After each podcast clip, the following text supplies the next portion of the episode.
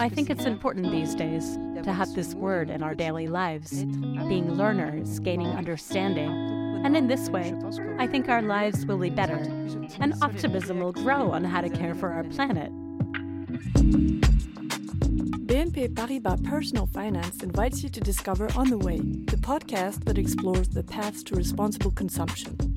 Whether entrepreneur, people from the world of business, or researchers, On the Way gives a voice to those who day after day are helping to develop more sustainable consumption. Welcome, and I hope you enjoy listening. Hello, On the Way. My name is Valérie Durandy, and I'm product director at Nature Découvertes. I've had a career that I've been building for some time now, as I'm over 50. And what I wanted to share with you, of great importance to me, is how I've managed to reconcile my personal priorities, as my husband and I have four children, with a professional career that I've been building little by little, and where I'm now product director. It's fantastic. So I'm passionate about retail and business. I spent my whole career at department stores, Printemps, then Franck et Fils, followed by 12 years at Le Bon Marché, which was a major step in my career, as Le Bon Marché was in the middle of implementing a new strategy at the time. That was about a particular semantics for department stores, which essentially meant that we were transforming the department store. It was led by a truly visionary person, Philippe de Beauvoir, and I worked as a buyer for 12 years. And what was rather extraordinary for me was that he had this initiative saying that we were going to combine two professions, those of buyer and designer. And so for 12 years, I was able to develop my creative side, working with designers and developing an eye for products, which was quite exclusive to the teams I was working with at Le Bon Marché, which was a real asset for my career, as I was headhunted to move to Monoprix, which is another major chain that people at BNP probably know. And that's also really interesting and very close to its customers. And there, I managed all the interior decor teams, and the challenge was to premiumize their product range. And back then, I was lacking in the digital aspect. As in our line of work, digitalization is pretty complex in retail. And I realized that if I wasn't at a pure player, it was going to be difficult. So I made the decision to move to a pure player called Westwing, which is a German private sales site. And there, I really plunged into a variety of areas, which of course included the digital aspect, KPIs, that I picked up very enthusiastically and energetically. And I learned how to manage young people. Everyone was under 27, so I was probably a bit of a mother, aunt figure for everyone there. And that was quite special for me, because suddenly that was an asset. I think when you're over 50, you have that agility, that understanding, and also the motivation to mix generations in management. And so that was rather nice. But after three years, I realized that the fast fashion aspect wasn't sustainable. I had quite a lot of trouble with the private sales business model. And that really sparked an ecological consciousness in me.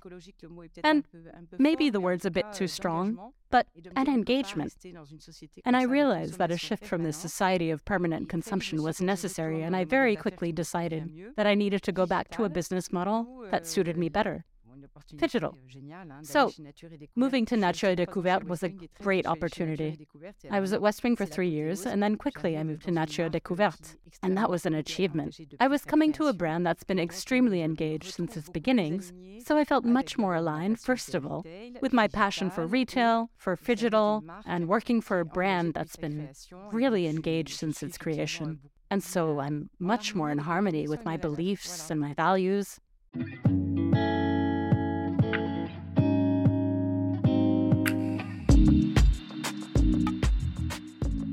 The story of Nature et Découvertes is really quite inspiring. It's a family company that's 30 years old. It was created by a couple, François and Françoise Lemarchand, who are also really visionary. François and Françoise have four children. And just over 30 years ago, on a trip to the US, they discovered a concept called the Nature Company, which was an American concept. And they imported the concept to France with a strong conviction from the beginning of the aspect of knowing about nature so as to better protect it. And so the whole idea of the company is to teach us all about nature, biodiversity, environmental issues, and understanding how our planet works, understanding the challenges of life. And this was all 30 years ago. People have been talking about it a lot since the recent pandemic, but this was 30 years ago. So it was really extraordinary, as I arrived as a newbie, I must say, and rather humble in my managerial stance. And I found extremely engaged teams there with strong convictions and really loyal teams. There's relatively little turnover at this company, as there's a true sense of having a mission. And so, for example, Nature et Découvertes did its first CSR report in 1994 called Arc-en-Ciel, or Rainbow, which is a nice name.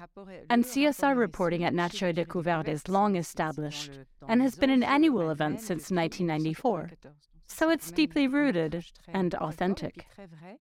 And there was also the establishment of the foundation very early on in the history of Nature Découvertes. And what really amazed me when I arrived at the company was the commitment of the teams. Every employee is an actor.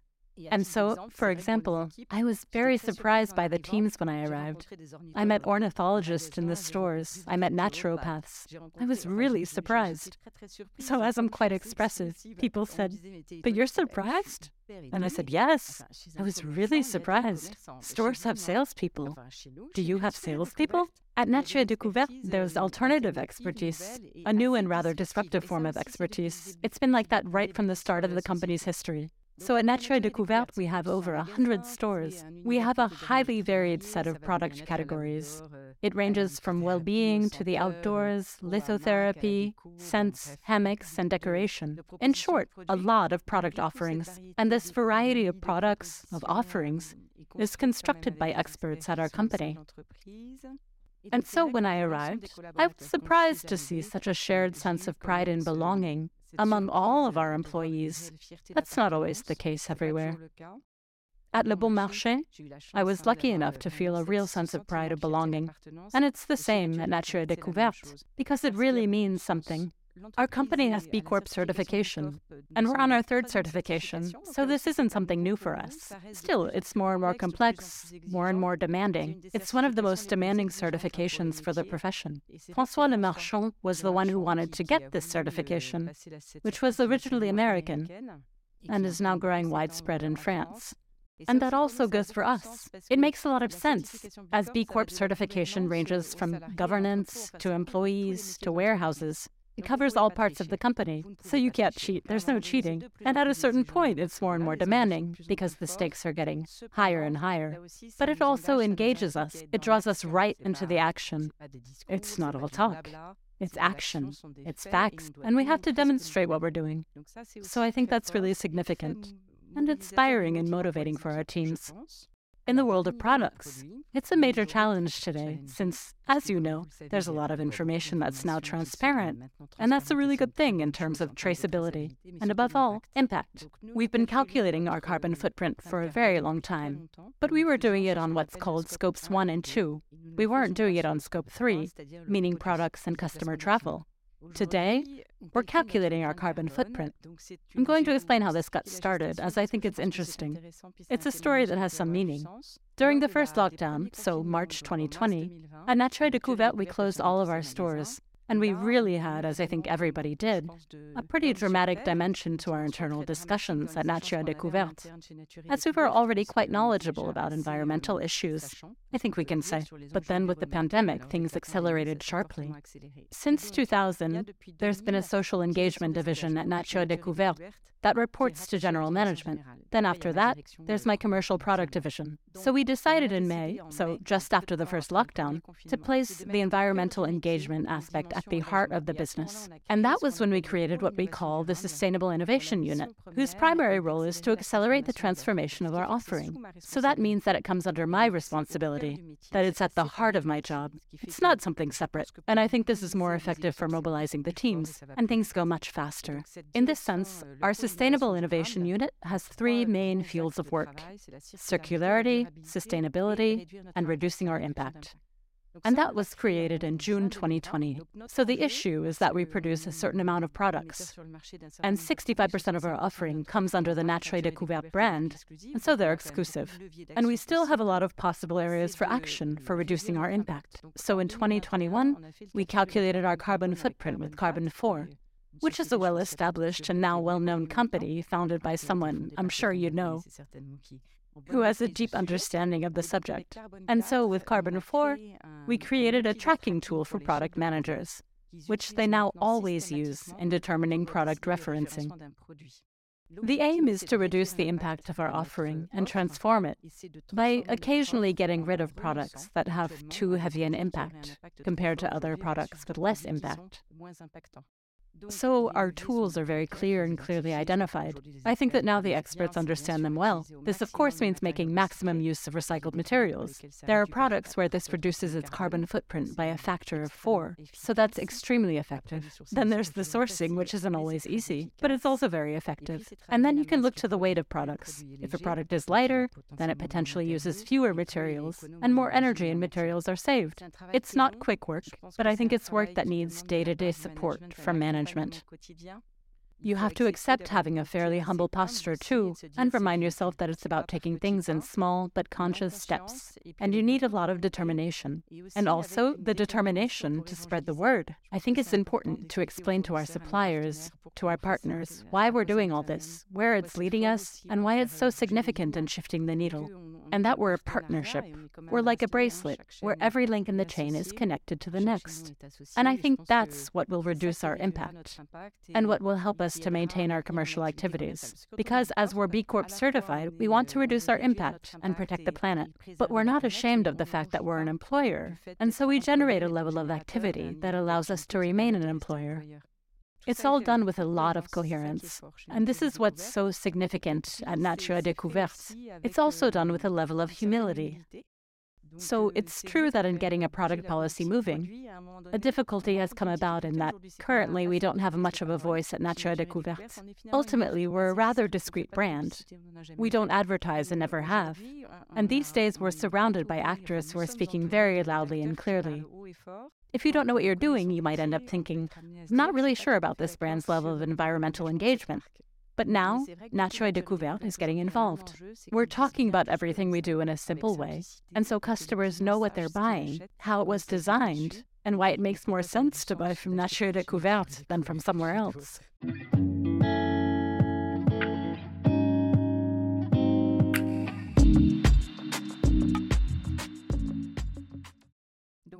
So, when we did the carbon impact tracking for all our Nature Découvertes product lines, I asked the product manager to identify products, our best sellers, because they're the ones we can have the most impact with, uh, of course. We could very quickly modify them to reduce their carbon footprints. So, in fact, we identified the two examples that I can talk about here that are interesting and illustrate the aim nicely. The first is a product for infants, for children under three, the Turtle Nightlight. And with this turtle nightlight, there's a lot of plastic. That's the way it is, since for infants, plastic is one of the most durable materials. That also makes sense. But it still has a pretty big carbon footprint, as you can imagine. So the product manager worked on several different areas. The first was using recycled plastic. So rather than using plastic manufactured for the product, we used recycled plastic. Then he reduced the weight of the product, so the product is lighter. And then, perhaps it's a detail, but we got rid of the plastic fasteners that connected each element. And so that gave us a really satisfactory result. As we reduced the impact of the product by 76%, and he's quite proud of it. And I think he should be. It's a great result. And then there's another example that's totally different, which is a blanket. At Nature Découvertes, we have a best selling product, which is a polyester blanket. Two years earlier, the product manager had already replaced the new plastic with recycled plastic. So that was already done, we couldn't use that again. But we came up with the idea of selling it in a vacuum pack. So putting it in a vacuum pack and selling it compressed under vacuum. That way it takes up less space in containers and in stores. And on top of that, we could tell customers it's a two for one, since the vacuum pack can be reused for something else. So that's another success for a product that had already reduced its carbon footprint. Of course, there are loads of examples, as we have lots of products at Nature et Découvertes, but those two are some of our bestsellers and the most interesting to actually talk about. Additionally, at Nature Découvertes, a long time ago, we made the choice to significantly reduce importing products by plane. Shipping obviously has a very significant impact on our carbon footprint, but something that really interested and even surprised me in our work with Carbon 4 is that shipping only accounts for 7% of the carbon footprint of our products, so our Scope 3 footprint. So it's very low. Why is it 7% for Nature Découvertes? I don't know how much it is for our competitors, but for a long time now, Less than 1% of our imports from outside the European Union are shipped by plane. That's very low, because in retail, shipment is often by air, and that has a really big carbon footprint, very significant.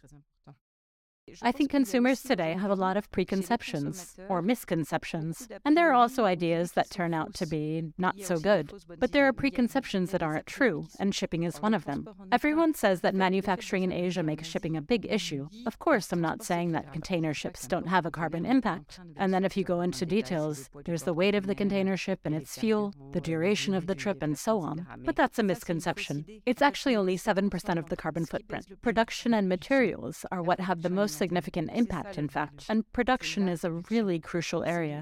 And it's also about the energy the factory uses. Is it coal powered? Does it use another energy source? And how is the electricity produced? That's the real issue. Coal is a major issue. It's a major issue in our neighbor Germany, and it's also a major issue in Asia. At Nature Découvertes, we have a broad range of products, and we always want to have more. But the work we did with the Carbon 4 teams had a big impact on us, as we became aware of product carbon footprints that we hadn't imagined. We had absolutely no idea. And since the approach is completely scientific, there's no discussion, there's no debate. So obviously, the problem is that the carbon footprint for electrical products is the most serious, the most important.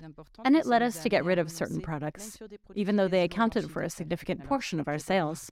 I'm not able to share all the details, but we got rid of certain products. It wasn't an easy choice. When we can't transform a product, we have to stop production right away and tell our customers, go buy it secondhand, as there are plenty on the market already. So buy it secondhand. You can easily find it on secondhand platforms.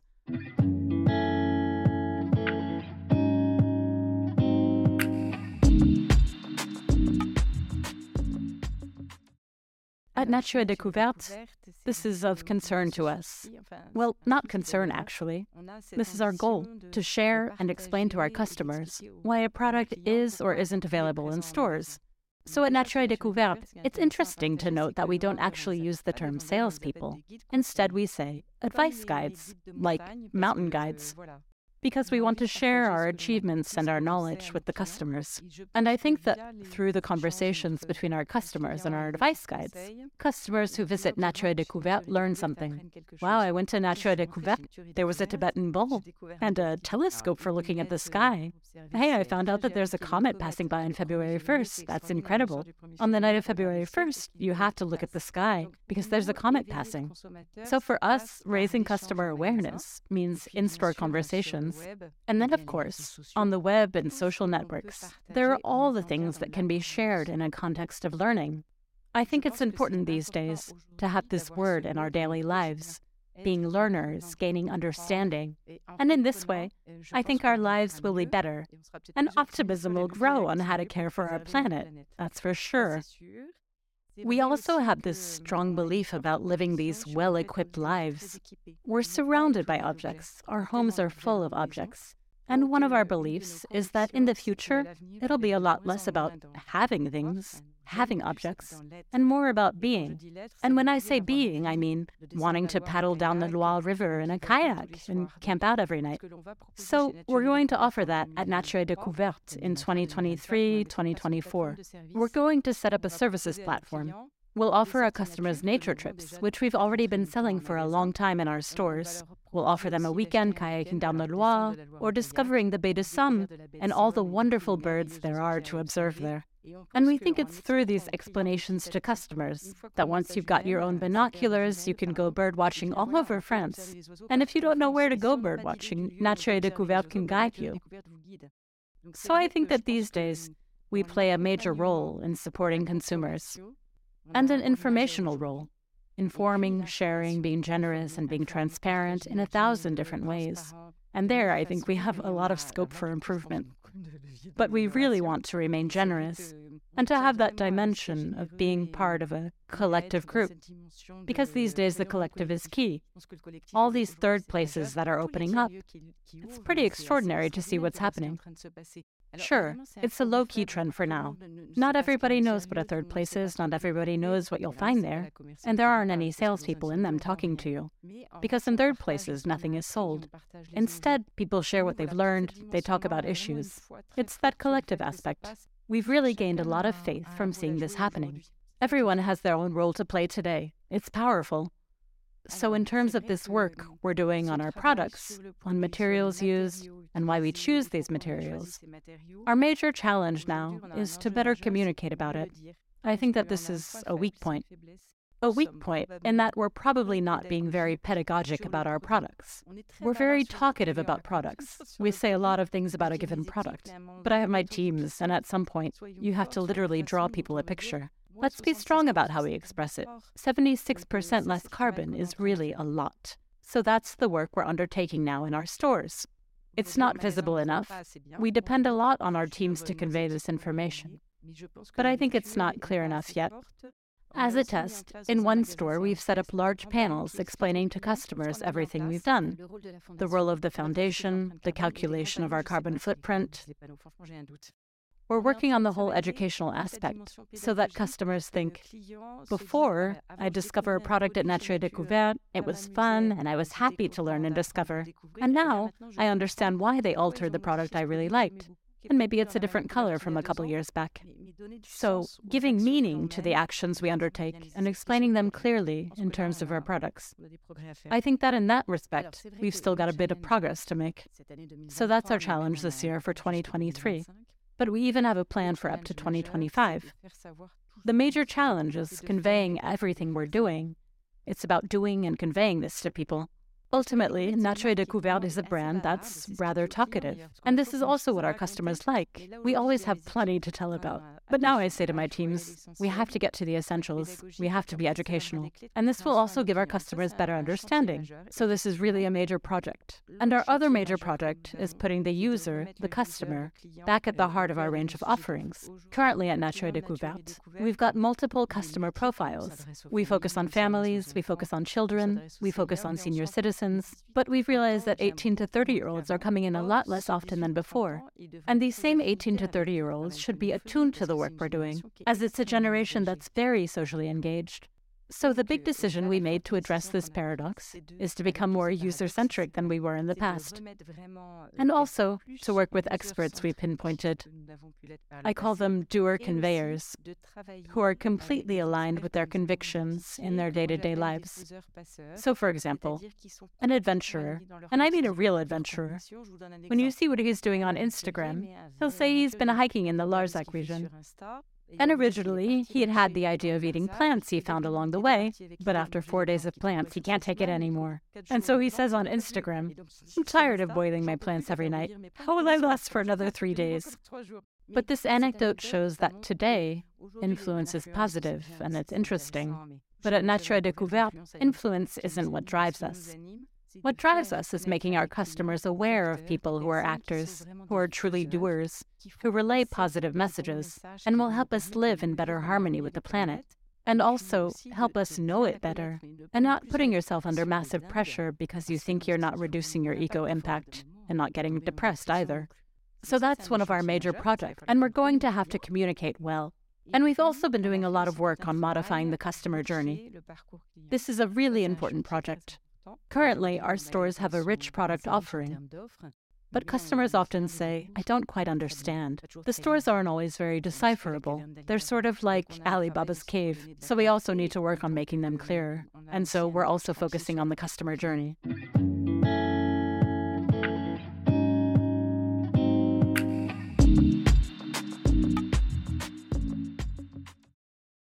All of this made 2022 a really rich year.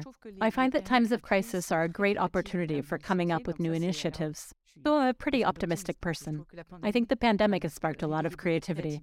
And in 2022, at Nature Découvertes, we tested out secondhand products. And so we conducted two POCs, one in July and one in November.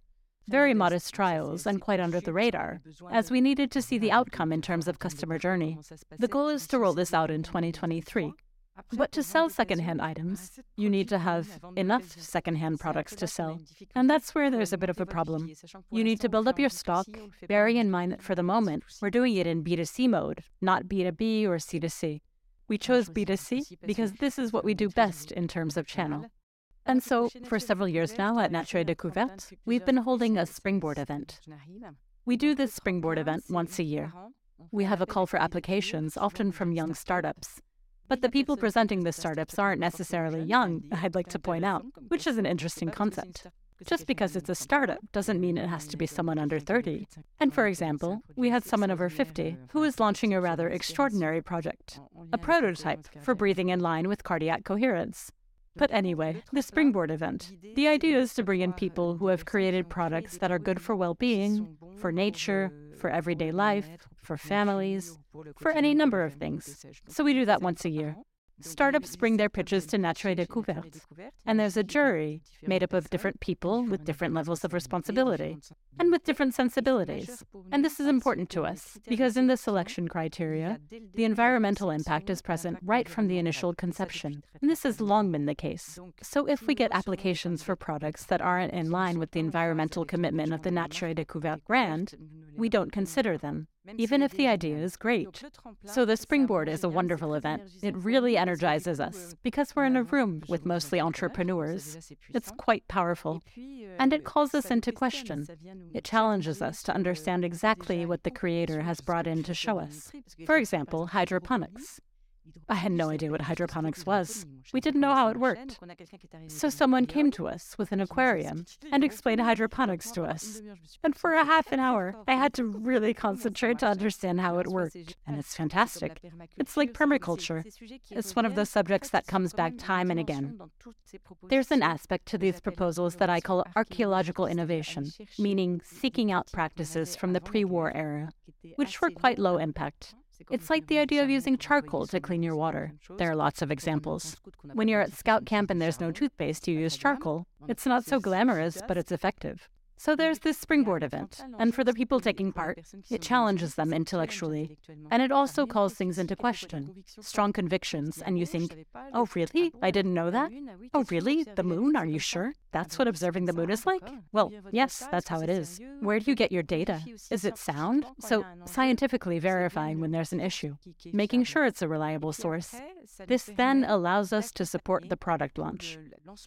And sometimes prototypes are made, and we told the creators.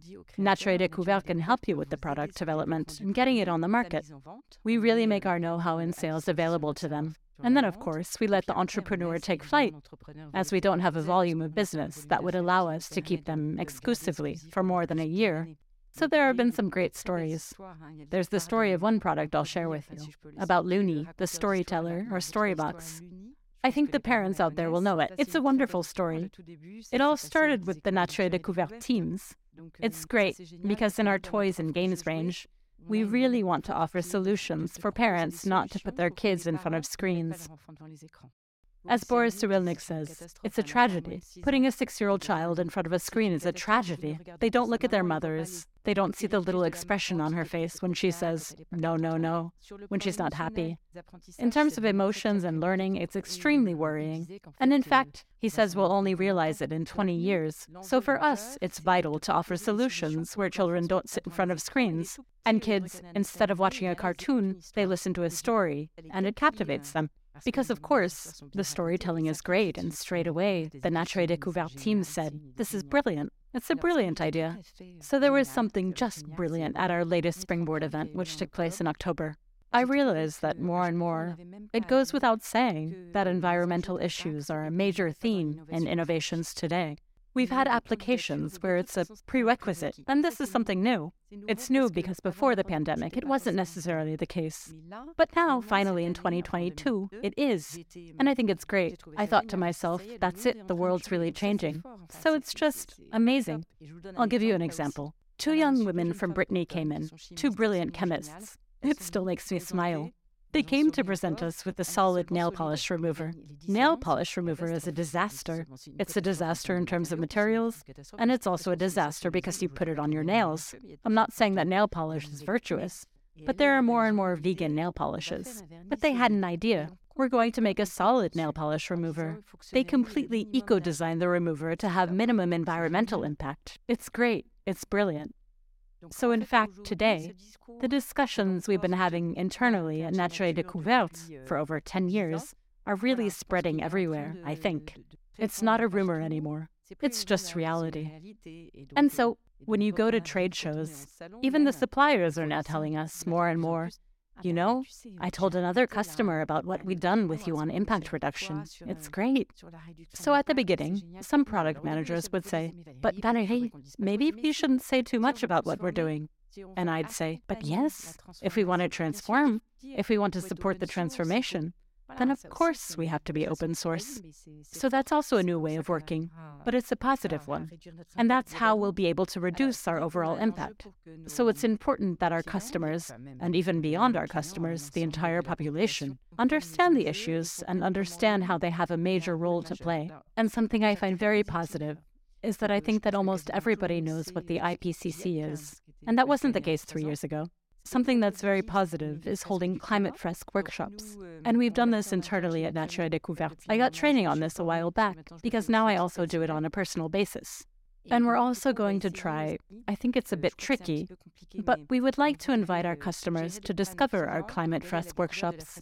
At Nature et Découvertes, we're making stores into venues for these climate workshops and spreading the word that it's not all that complicated and it's accessible to all. So that's a major issue and one that our customers need to understand. You need to find the right tone. Make it simple, make it accessible. But there's a major challenge, which is communicating better. Because Nature et Découvertes is a company that's been involved in this subject right from the start. And we know this because we've done customer surveys. And people ask, why don't you speak more loudly and more frequently about it? It wasn't in our culture, it's not our culture. But I think we're going to emphasize this more because we're entirely legitimate. Obviously, there's always that fear of being viewed as greenwashing. We're always a bit afraid of being accused accused of that. But for all that, I think our customers need to understand. I think that's the major issue. Making people understand, explaining. It's about pedagogy, and a great deal of it.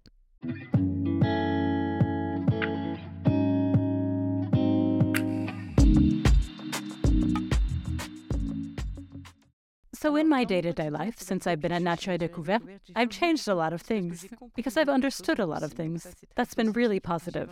And so, I've been spreading the word all around me for the last four years. And this has really accentuated since the pandemic. I've actually reduced my consumption quite a bit. And this is as someone coming from the retail sector, very consumer oriented. In fact, when you work in retail, you're always tempted because you see all the new products before customers do. So you get a bit impatient. Now, I always look at secondhand sites before buying new clothing, whether for me or for my children. Another thing that's new, and that had actually started before the pandemic, is that for all foods, for groceries, fruits and vegetables, I look at their place of origin, and I don't buy what's not in season. That's quite new for me. It's something recent. And as there are between five and six of us at home, it's a fair amount of produce. So these are my little baby steps.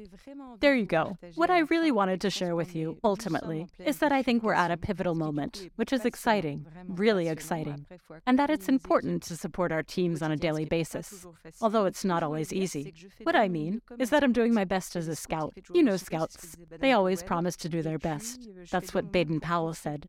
And I also do my best to contribute with humility, like Pierre Rabhi's little hummingbird. You can find all the episodes of On the Way on your favorite podcast platforms and on the personal-finance.bnp Paribas website.